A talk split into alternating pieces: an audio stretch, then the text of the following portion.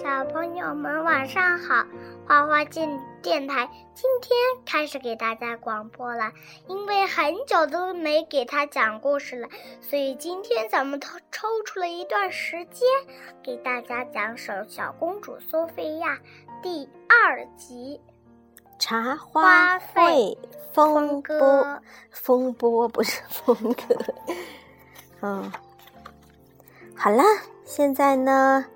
果妈接着给大家讲《小公主苏菲亚》的第二集《茶话会风波》。对于皇家预备学校来说，今天可是个令人兴奋的大日子。学校女校长、仙子们将要选出一位学生来主持一年一度的学校茶话会。根据苏菲亚的新姐姐安博说。皇家预备学校茶话会绝对算得上一桩大事，那一天会有旋转木马、小飞马，甚至还有热气球巡演呢。苏菲亚从来没有出席过任何皇家茶话会，她当公主还没几天呢。严格说起来，是从她的母亲嫁给国王罗伦那天开始。课堂上，苏菲亚的老师花拉仙子端出一把茶壶。有谁还没有主持过任何聚会吗？请写下自己的名字，放进这把茶壶里。苏菲亚满怀期待地把写着自己名字的纸条放进了茶壶。花拉仙子用魔法棒搅动茶壶，不一会儿，一张纸片漂浮出来。这一届皇家茶话会的主持人是小公主苏菲亚，她大声宣布道。听到自己的名字，索菲亚激动的要发抖了。你可以按照你的喜好来举办这次的茶话会，华拉告诉索菲亚。记住，你也可以通过这次茶话会让大家了解真正的你。在放学回家的路上，索菲亚和安博以及新弟弟詹姆士聊到了茶话会。以前已经举办过那么多隆重奢华的茶话会了，索菲亚说。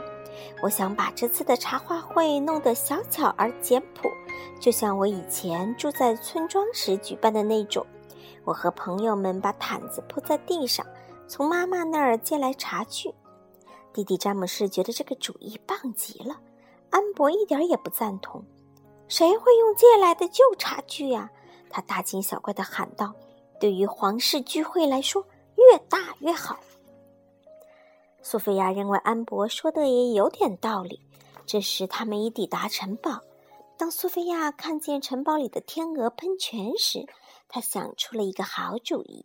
她告诉管家巴里里维克，他要举办一个以天鹅为主题的茶话会。我们可以制作一些天鹅形状的饼干和蛋糕，听起来很可爱哦。管家巴里维克表示赞同。安博也很喜欢这个天鹅主题，他鼓励苏菲亚再想些更大胆的创意。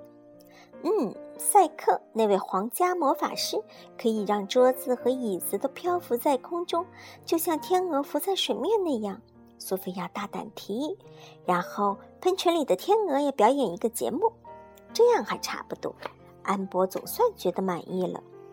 晚些时候，苏菲亚回到村庄拜访她的好友杰德和卢比。尽管苏菲亚忙着筹备这个茶话会，但她非常乐意与朋友们忙里偷闲，享受美妙的休息时光。让我们先找个地方吃点点心吧，苏菲亚建议道。我知道一个好地方。苏菲亚领着杰德和卢比走过一排篱笆墙，她小心地拂开郁郁葱葱的常春藤，一扇木门显露出来。推开那扇木门，苏菲亚的秘密花园展现在女孩面前。好美呀！卢比惊叹道。“快看，蝴蝶！”杰德都合不拢嘴了。姑娘们铺开毯子，分享着饼干。这让我回忆起我们在村庄里举办过的茶话会，卢比说道：“你要为你的公主朋友们举办一场这样的聚会吗？”苏菲亚忍不住叹了口气：“哎，我也希望啊，可是他们喜欢那种隆重豪华的茶话会，真遗憾。我觉得这样的乡村聚会最舒适了。”卢比说：“我也是啊。”苏菲亚表示赞同。吃了几块饼干后，苏菲亚闷闷不乐地道别好友，哎，又得绞尽脑汁地策划她的皇家茶话会了。苏菲亚殿下，正好请您选择一下茶话会的餐盘。苏菲亚刚走进宴会厅，管家巴里维克就走了过来。苏菲亚查看了所有的餐盘式样，她喜欢纯白简洁的那种。安博摇摇头。挑出一个大而闪亮的精致餐盘，这才是你需要的。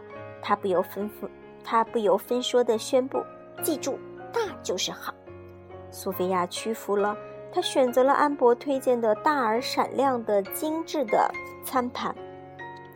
在另一个餐桌上，詹姆斯正欢快地品尝天鹅形状的饼干。嗯，太美味了。他嘴巴里塞得满满的，一说话，饼干屑就掉了出来。你应该要预备两百份这样的饼干，而且做得越大越好。安博叮嘱苏菲亚，蛋糕也一样，越大越好。苏菲亚觉得安博说的未免太夸张了，但她还是决定听从他的安排。稍后，苏菲亚去了赛克的工作间。明天我要主持一个茶话会。如果你能让所有的桌子和椅子离开地面，漂浮在空中，那就再好不过啦。索菲亚向这个皇家魔法师提出自己的请求：“你能办到吗？”